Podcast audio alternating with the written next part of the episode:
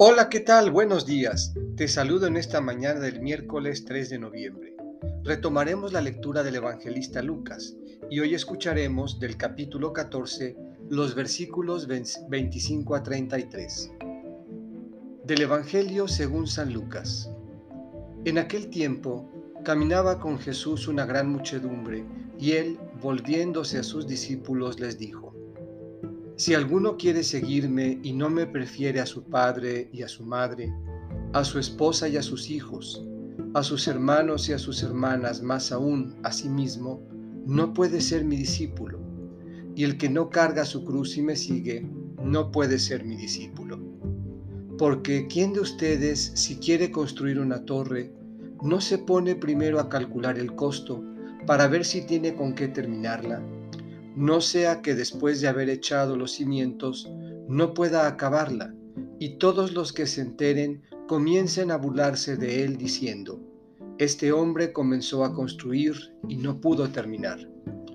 ¿O qué rey que va a combatir a otro rey no se pone primero a considerar si será capaz de salir con diez mil soldados al encuentro del que viene contra él con veinte mil? Porque si no, cuando el otro esté aún lejos, le enviará una embajada para proponerle las condiciones de paz. Así pues, cualquiera de ustedes que no renuncie a todos sus bienes, no puede ser mi discípulo. Esta es palabra del Señor. Meditemos. Quien no renuncia no puede ser mi discípulo.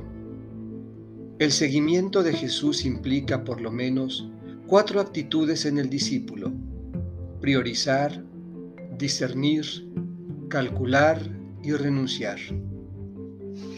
El amor al Señor como el amor primordial, amarlo más que a nadie. Conocer y calcular la fuerza de nuestra voluntad, qué estamos dispuestos a hacer y con qué contamos. Discernir para elegir entre el reino y el mundo, entre el bien y el mal renunciar a todo aquello que nos ata y nos impide vivir en libertad, es decir, las dependencias del pasado, las tradiciones o los apegos. El que no carga su cruz y me sigue, no puede ser mi discípulo.